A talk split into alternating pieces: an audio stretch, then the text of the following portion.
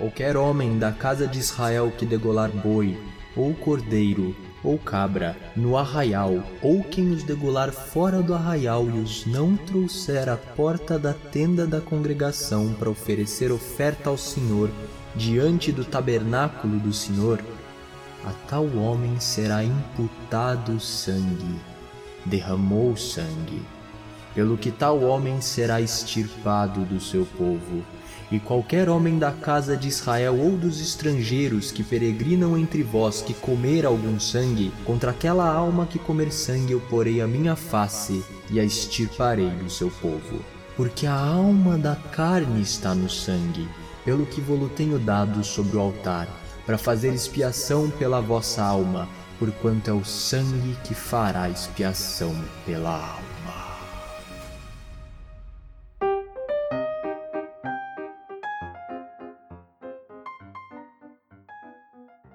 Os animais, sem dúvida, têm um papel importantíssimo na nossa vida.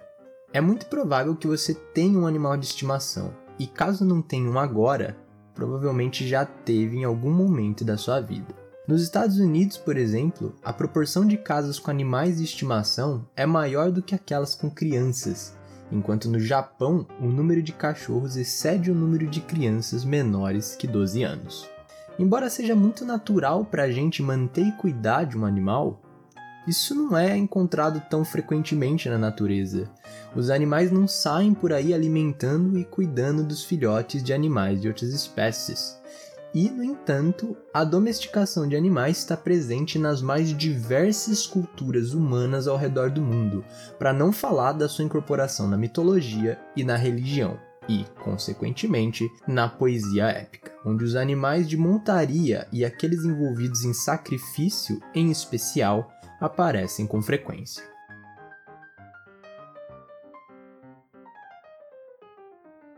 Em 2010, a antropóloga Pat Shipman, num artigo intitulado A Conexão Animal e a Evolução Humana, que eu deixei na descrição do episódio, propôs que nossa relação com os animais poderia ter sido tanto um motor quanto um unificador de vários comportamentos posteriores. Embora essa proposta tenha sido contestada por vários outros antropólogos, a ideia mais geral da Pat é que essa nossa relação com os animais pode ser entendida também como algo que diferencia o ser humano dos outros animais. No episódio anterior, eu comentei que tanto as origens do pensamento abstrato quanto o porquê do ser humano ser capaz de pensar abstratamente estavam relacionados com a produção de ferramentas, o comportamento simbólico, a conexão animal e a agricultura. E discuti, com um pouco mais de detalhes, como a produção de ferramentas pode ser um indício de vários níveis de complexidade cognitiva e a possível significação dessas ferramentas para os primeiros seres humanos. E se você ainda não escutou, corre lá, porque tem um background importante para o que a gente vai discutir aqui. Mas por maior que tenha sido a significação dessas ferramentas e da sua manufatura para os primeiros seres humanos, e a gente só pode imaginar qual ela era, elas serviam para um propósito muito mais imediato e bastante difícil de ignorar: a fome. A história da proximidade entre os seres humanos e animais começa então com uma relação não tão pacífica, ou tão pacífica quanto pode ser a relação entre a caça e o caçador.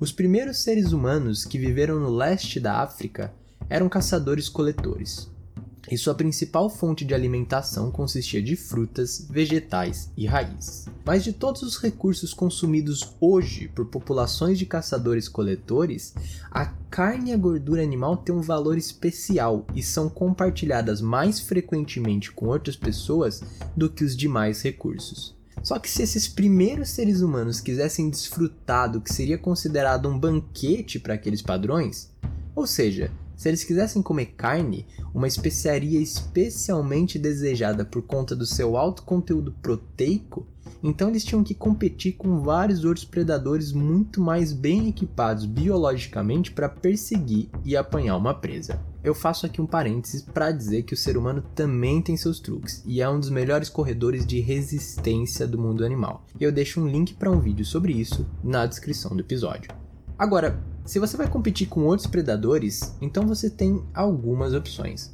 Você pode, por exemplo, tentar caçar animais menores que não recebem tanta atenção.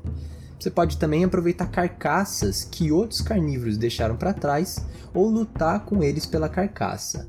Ou você pode caçar de modo sofisticado.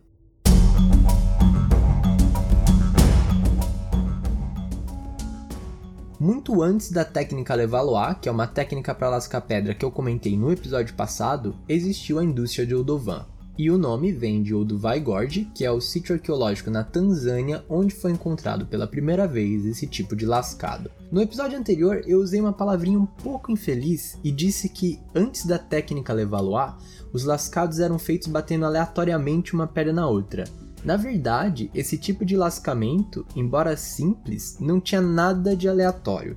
Os indivíduos tinham primeiro que saber escolher uma boa rocha para lascar, e a sequência de lascamento envolvia um controle da força, da direção e do ponto de impacto, o lugar que você ia bater para arrancar a lasca, ou seja, um processo com várias operações complexas.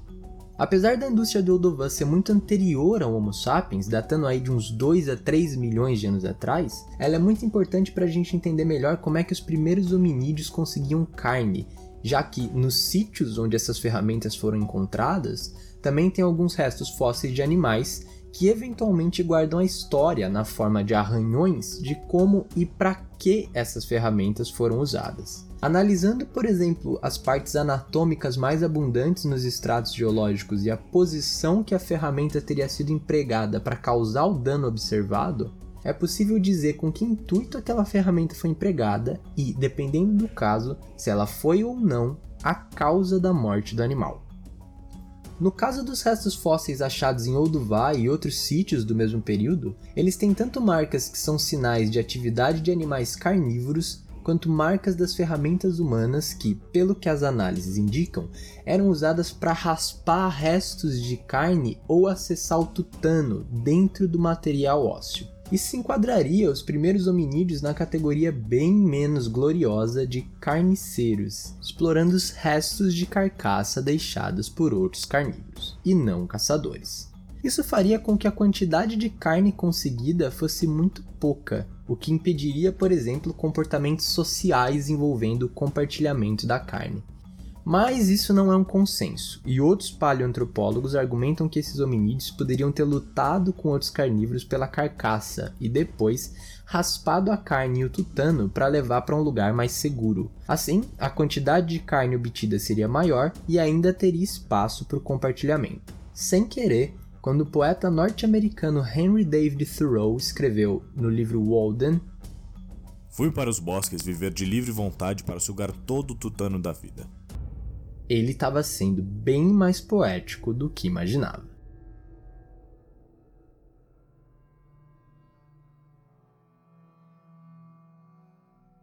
Embora em sociedades caçadoras-coletoras modernas os caçadores possam receber prestígio social e benefícios políticos, passar de carniceiros espreitando outros animais terminarem de comer para pegar os restos a caçadores não aconteceu da noite para o dia.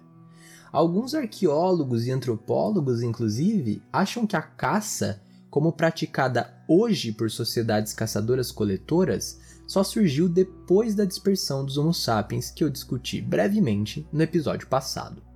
Uma hipótese, por exemplo, é que ela estaria associada a uma estratégia de prover comida mais eficientemente por uma prole que tinha um longo período juvenil de dependência. Esse período longo de dependência estaria associado com um ajuste fino entre o tamanho da cabeça do bebê, que é uma medida indireta do tamanho do cérebro, e o tamanho do ventre das mulheres.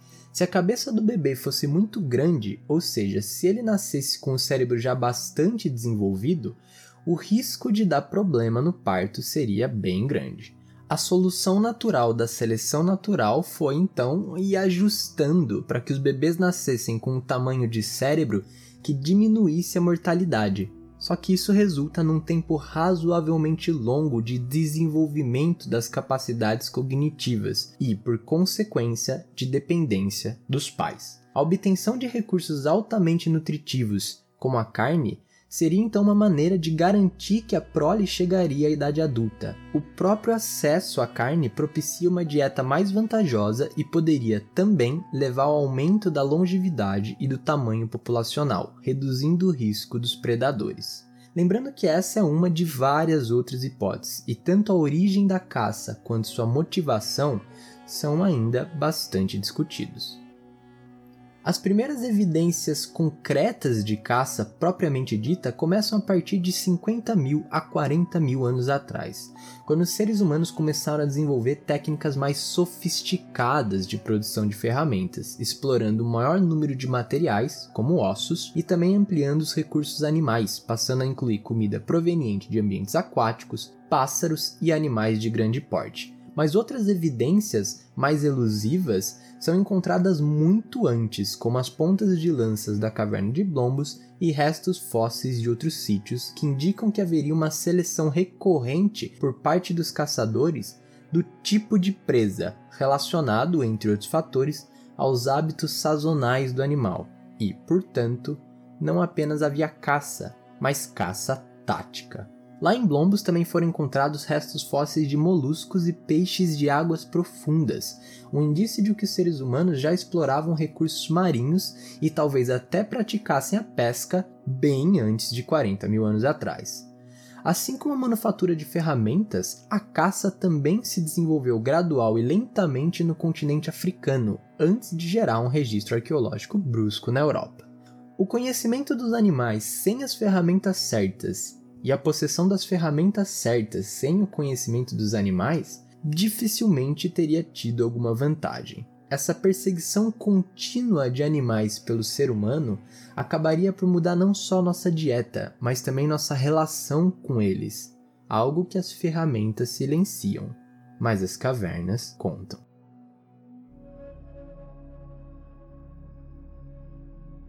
Em dezembro de 1994, Jean-Marie Chauvet, um espeleólogo especialista na formação de grutas e cavernas, levou dois amigos, Prunel e Hilaire, também espeleólogos, para um passeio nas colinas do sul da França.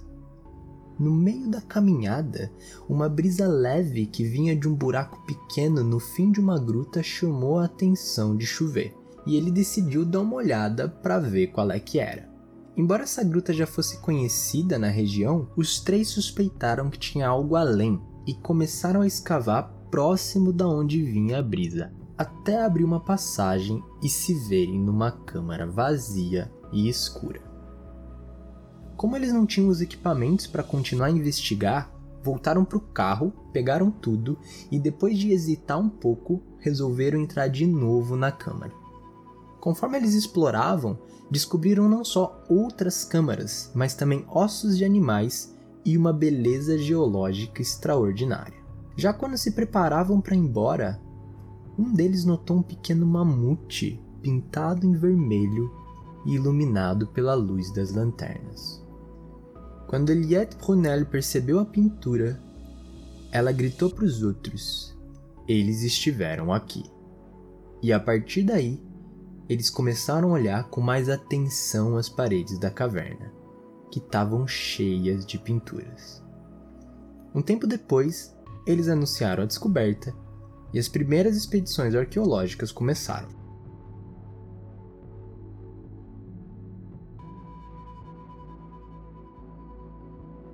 Eu escolhi contar a história de Chover não porque ela seja a caverna mais antiga, mas porque ela me impressionou profundamente tinha alguma coisa nesses desenhos que, ao mesmo tempo que me assombrou, me deu uma inexplicável nostalgia.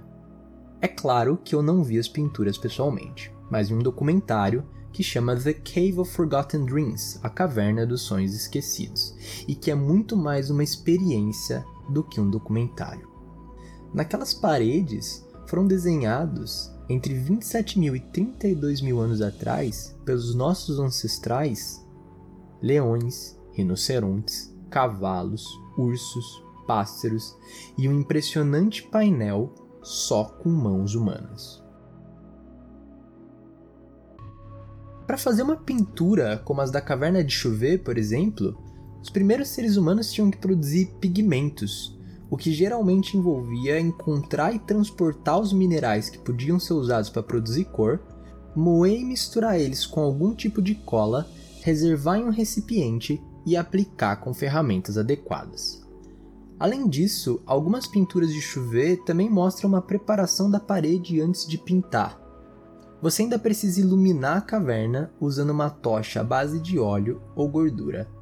E se não bastasse, as pinturas são encontradas bastante distantes da entrada da caverna, e para chegar nas câmaras você teria que andar centenas de metros. Ou seja, para fazer uma pintura como as de chover, você tem que gastar tempo, energia e recursos, o que poderia estar tá sendo empregado ou para buscar comida ou para se reproduzir.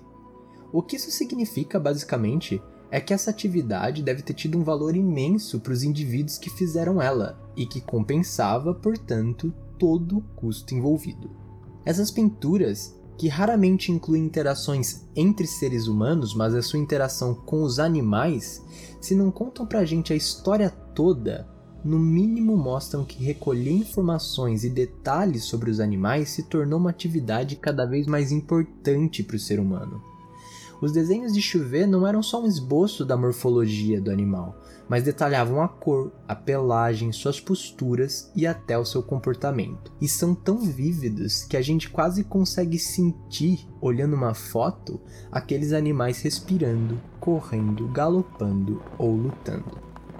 A relação entre o ser humano e o animal não era mais só aquela entre caçador e caçado, mas uma relação entre dois seres que habitavam mundos diferentes. Entre os grandes primatas, o ser humano é o único a ter bipedia obrigatória, que é, na verdade, bastante anterior ao Homo sapiens. O fato da gente andar eretos organiza o nosso senso de direção não só em um eixo horizontal, mas também em um eixo vertical, dividido em um plano superior, o nosso plano, e um plano inferior, uma cosmologia praticamente universal. O mundo superior e o mundo inferior em muitas tribos de caçadores-coletores têm geralmente seus próprios seres sobrenaturais e espíritos, incluindo, como a gente poderia esperar, os espíritos animais. Essa é uma cosmologia esquemática, claro. Em algumas sociedades caçadoras-coletoras, o número de níveis diferentes pode ser bem maior. Só para dar um exemplo, na cosmologia do Zuni, uma sociedade nativa norte-americana, tem quatro mundos inferiores e quatro mundos superiores. Embora separados topograficamente, essas três esferas não são isoladas e os espíritos animais do mundo inferior podem interagir com o nosso plano. É nesse cosmos estruturado que os xamãs operam. O xamã é um indivíduo que vai mediar o contato entre os seres humanos e os espíritos, visitando esses planos superior e inferior numa experiência de alteração do estado de consciência, geralmente induzida pelo consumo de substâncias psicotrópicas que provocam alucinações. Nesse cosmos estratificado, as cavernas desempenham um papel muito importante de contato com o submundo, e em algumas culturas estão envolvidas com a iniciação do xamã. Em nativos da Austrália, por exemplo, um indivíduo se torna xamã após ter sido guiado para uma caverna por um espírito animal, enquanto xamãs araucanos do Chile decoram as paredes das cavernas com cabeças de animais, incorporando elas aos traços naturais da caverna em um processo de reconstrução do submundo. O potencial do sistema nervoso humano para entrar em estados alterados de consciência ou de ter alucinações, induzidas ou não por psicotrópicos, provavelmente é uma característica bastante antiga e uma propriedade do sistema nervoso dos mamíferos de modo geral, já que primatas e outros mamíferos já foram relatados tendo alucinações, tanto quando sob efeito de psicotrópicos quanto em condições naturais. Se essa capacidade já estava presente nos primeiros seres humanos, e se eles também concebiam o cosmos como dividido em três mundos, é provável então que os indivíduos que fizeram as pinturas em Chuvet e outros lugares concebessem cavernas e grutas como uma passagem para o submundo, Nesse caso, as paredes, o teto e o chão da caverna teriam sido simplesmente uma fina membrana separando o mundo dos seres humanos e o mundo dos espíritos. E desenhar nesse limiar poderia corresponder a uma expectativa de que o desenho tivesse alguma influência no indivíduo que desenhou. Um dos traços mais interessantes da arte encontrada em cavernas datando de 50 mil a 12 mil anos atrás é que características do relevo das paredes eram aproveitadas e incorporadas no desenho. Rochas sobressalentes e largas, por exemplo, se tornavam o corpo dos animais, e buraquinhos podiam virar os olhos, alguns inclusive tão pequenos que sugerem que eles não eram encontrados só olhando para as paredes da caverna, mas tateando elas. Em outras cavernas, como a de Altamira, na Espanha, e a de Ruffignac, na França, o rosto de animais é pintado em protuberâncias na parede da caverna numa visão frontal, como se eles estivessem saindo da parede da caverna, e mais importante, como se eles estivessem vindo de trás das paredes. Já na caverna de Castillo, a imposição das particularidades do relevo fez com que um dos artistas pintasse um bisão verticalmente, muito embora isso seja bastante distante de como geralmente a gente vê um bisão por aí. O artista não estava tão preocupado em desenhar um bisão que se parecesse com o que ele via, mas em respeitar a estrutura da rocha. Em muitas das cavernas, parece ter sido as formas na parede e o seu relevo que determinaram o desenho, e não o contrário. Outra coisa que chama atenção nessas pinturas é que, na maioria das vezes, os animais eram representados flutuando ou independentes de cenário, ou seja, eles não eram desenhados junto com um solo, com plantas, árvores, montanhas, etc. E o tamanho relativo deles também não era respeitado, o que é uma característica de imagens vistas em estado de consciência alterado, como descrita por pessoas em experimentos o que poderia significar que essas representações não tratavam de animais reais que viviam lá fora e eram caçados, mas do espírito desses animais. Talvez imagens que foram vistas num estado alterado de consciência por xamãs, por exemplo, que buscavam a caverna para um contato com o mundo subterrâneo. As paredes da caverna não conteriam retratos, mas uma recriação das visões do xamã durante a sua estada no mundo subterrâneo. Além disso, dependendo do modo como a luz é jogada nas pinturas, alguns traços podem ser vistos de outra forma, evidenciando como uma protuberância na parede forma a espinha dorsal do animal ou até a imagem do animal pode desaparecer por completo, o que sugere que os indivíduos que fizeram as pinturas estavam posicionando elas conscientemente para responder às mudanças na iluminação, e um jogo de luz e sombras poderia estar relacionado com algum tipo de interação complexa entre o espírito do animal, a imagem e o artista. Tudo isso sugere que várias das atividades que teriam sido executadas nas cavernas tinham algumas coisas em comum elas eram dirigidas, de uma maneira ou de outra, para as paredes, para o teto ou para o chão da caverna, e essas superfícies eram tocadas, gravadas e pintadas, muitas vezes de modo a corresponder às formas pré-existentes nas paredes. A caverna não era só um lugar para fazer pinturas, ela própria era muito significativa.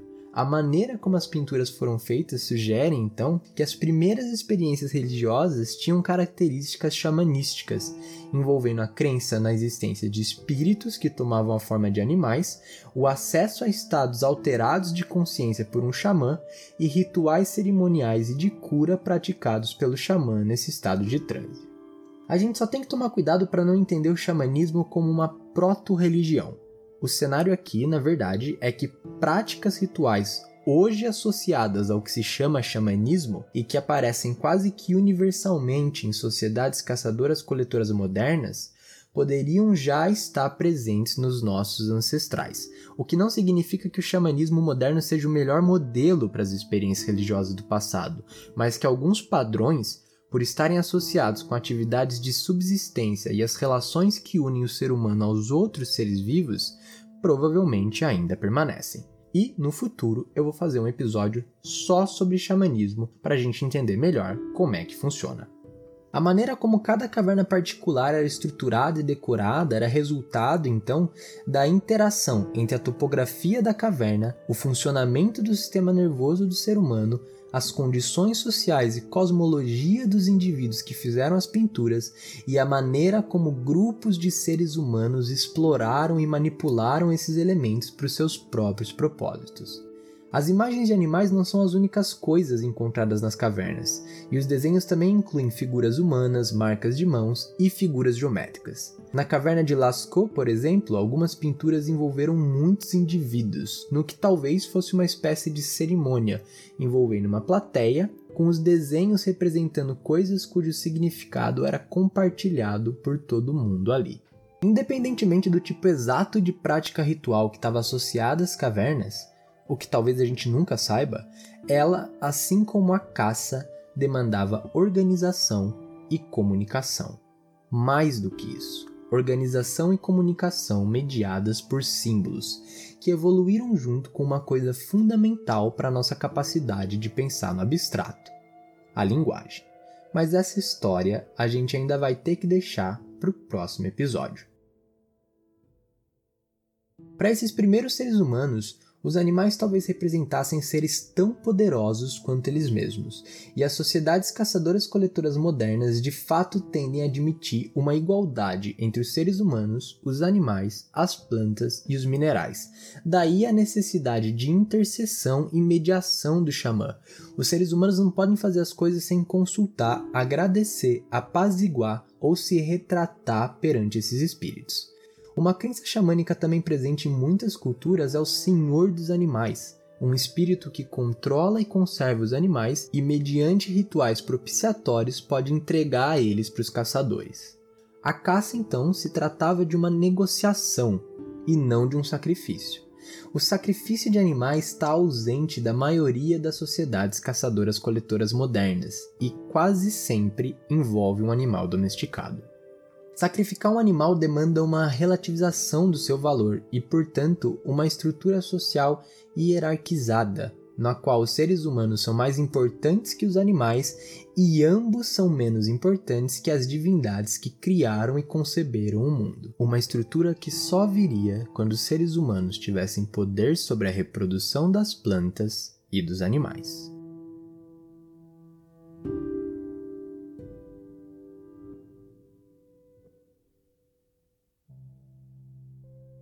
Desde cerca de 40 mil anos atrás até hoje, o ser humano domesticou diversas espécies de plantas e de animais. Na década de 50, os arqueólogos e paleoantropólogos acreditavam que as plantas e os animais foram domesticados juntos, uma hipótese que, com achados recentes, se enfraqueceu. Esses achados mostram evidências da domesticação de cachorros, encontradas na caverna de Goyer, na Bélgica, o que implicaria que o primeiro registro de domesticação animal precede aquele de domesticação vegetal em pelo menos 20 mil anos, e que o primeiro animal domesticado pelo ser humano teria sido o cachorro. Um animal não muito conveniente se você está pensando em domesticar para ter um estoque de comida, por exemplo, já que ele vive em bandos pequenos e não tem lá muita carne.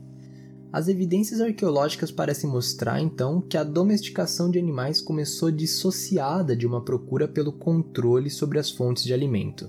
No artigo A Conexão Animal e a Evolução Humana, a antropóloga Pat Shipman a esse respeito escreve: aspas, Esses animais não eram usados para consumo e, como consequência, a domesticação não foi intencionada para ganhar controle sobre recursos alimentícios. Então, por que os animais foram domesticados primeiro? Eu proponho que a verdadeira vantagem da domesticação de animais é usá-los como ferramentas vivas, que também fornecem recursos valiosos e renováveis. Fecha aspas. Entre esses recursos estariam, por exemplo, o poder muscular dos animais, o transporte rápido de bens ou pessoas, material cru, como lã para fabricar roupas, cordas, etc., proteção, ajuda na caça e no controle de pragas, fonte de fertilizantes, além de ajudar os seres humanos a viver em novos ambientes, como os camelos no deserto e os iaques nas regiões montanhosas da Ásia e as alpacas e lhamas nas altitudes da América do Sul. A essência do argumento da Pat é que a domesticação de animais seria uma expansão do uso de ferramentas de fontes inanimadas para aquelas vivas, o que corresponderia a um avanço no conhecimento de biologia, ecologia, fisiologia, temperamento e inteligência de outras espécies específicas, e também um domínio sobre como se dá o cruzamento entre os indivíduos dessa espécie. Embora todos esses recursos que os animais disponibilizam para o ser humano sejam sim muito importantes, alguns antropólogos chamaram a atenção para o papel que os animais podem ter desempenhado em rituais baseado em observações etnográficas. Os Sami, um povo do norte da Europa, usam dentes caninos perfurados como proteção contra ataques de ursos. Xamãs dos Inuits nas regiões árticas do Canadá e do Alasca usam ossos de lobos ou raposas nos seus cintos para fortalecer as pernas e dar velocidade. Já os Koyukon, um povo também do Alasca, criam falcões para que as crianças possam crescer tornando-se caçadores tão bons quanto os próprios falcões. Isso para citar só alguns exemplos da associação de animais com objetos ou rituais mágicos.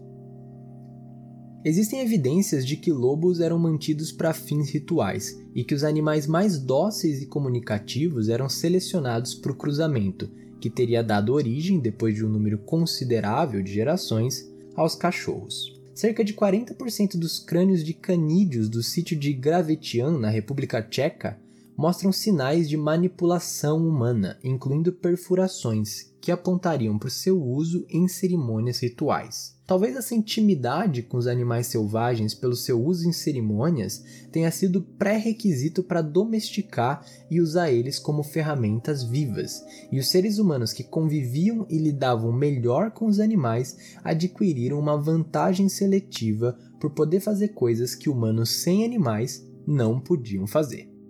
A gente tem que lembrar também que a seleção acontece no sentido inverso, ou seja, os animais selecionam aqueles traços físicos ou comportamentais que levam alguns seres humanos a se comunicarem melhor com eles. É uma via de mão dupla. Um exemplo bastante interessante é a relação dos seres humanos com os cavalos, estudada pela antropóloga Sandra Olsen. Em resposta ao artigo da Pat, ela diz que os estágios de caça, espiritualização e domesticação estão justamente presentes nos registros arqueológicos relacionados aos cavalos. Inicialmente, eles eram caçados, e enquanto a carne servia para consumo, os ossos eram usados para fazer agulhas e alfinetes. Depois, eles aparecem em pinturas em cavernas e também esculpidos em pequenas estatuetas de marfim e ossos.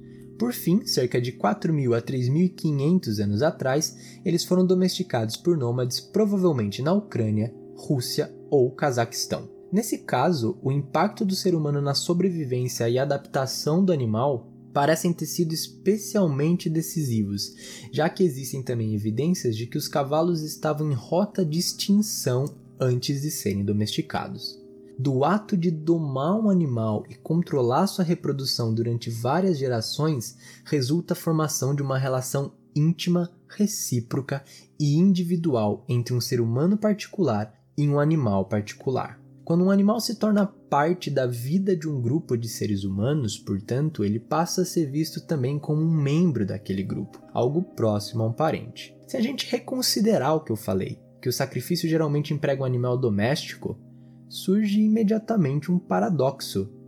Como é possível matar um parente? Ainda mais complexo, levando em conta que o sacrifício servia também como alimentação. Como é possível se alimentar de um ser que se tornou tão próximo de nós sem violar, por exemplo, os tabus de canibalismo? Acima de tudo, o surgimento do sacrifício envolve uma radical transformação de formas antigas de ritual para as crescentes formas internalizadas de crenças.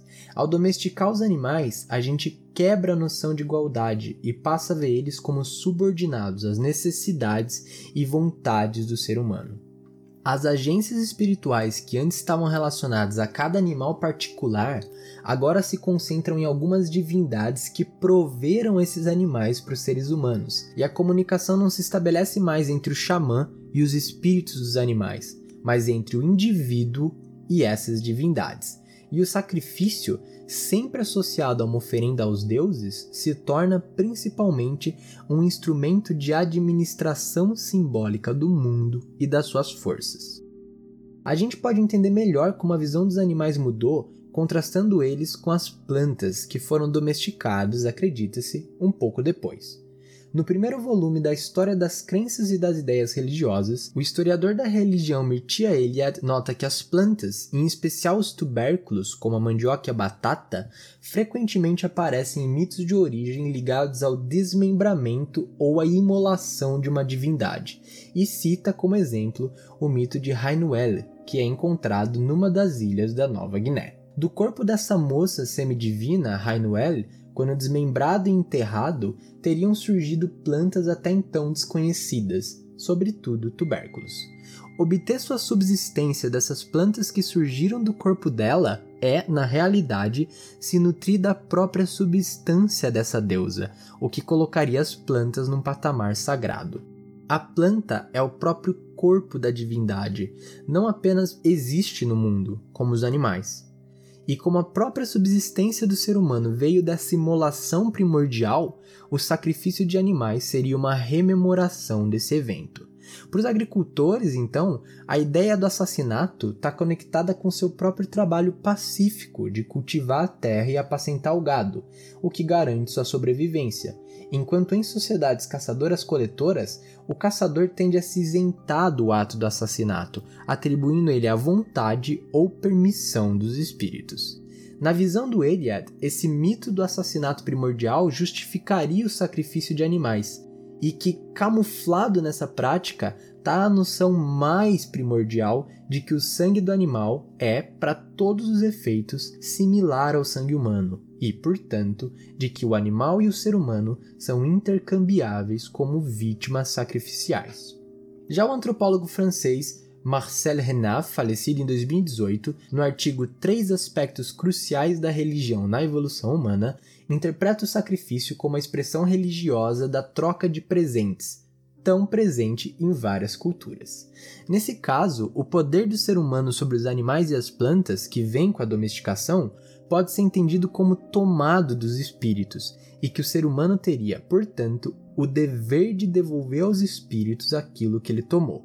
O sacrifício de animais seria uma devolução irrevogável. A imolação transporta o animal para o mundo invisível, no qual ele vai ter uma nova vida, transformando ele numa espécie de outro, um ser divino, entre aspas, e portanto suficientemente diferente de você para que a carne dele seja consumida sem ser a de um parente.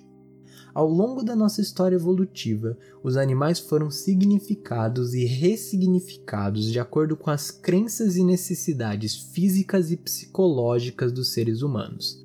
Mas todas essas formas de interação, desde fuçar carcaça a pedir permissão para espíritos animais, ampliaram nosso conhecimento sobre o mundo à nossa volta e criaram uma ligação com os animais que expandiu ainda mais nosso horizonte cognitivo, ligando eles indissoluvelmente às nossas crenças religiosas, morais e às manifestações artísticas e literárias, como a poesia épica.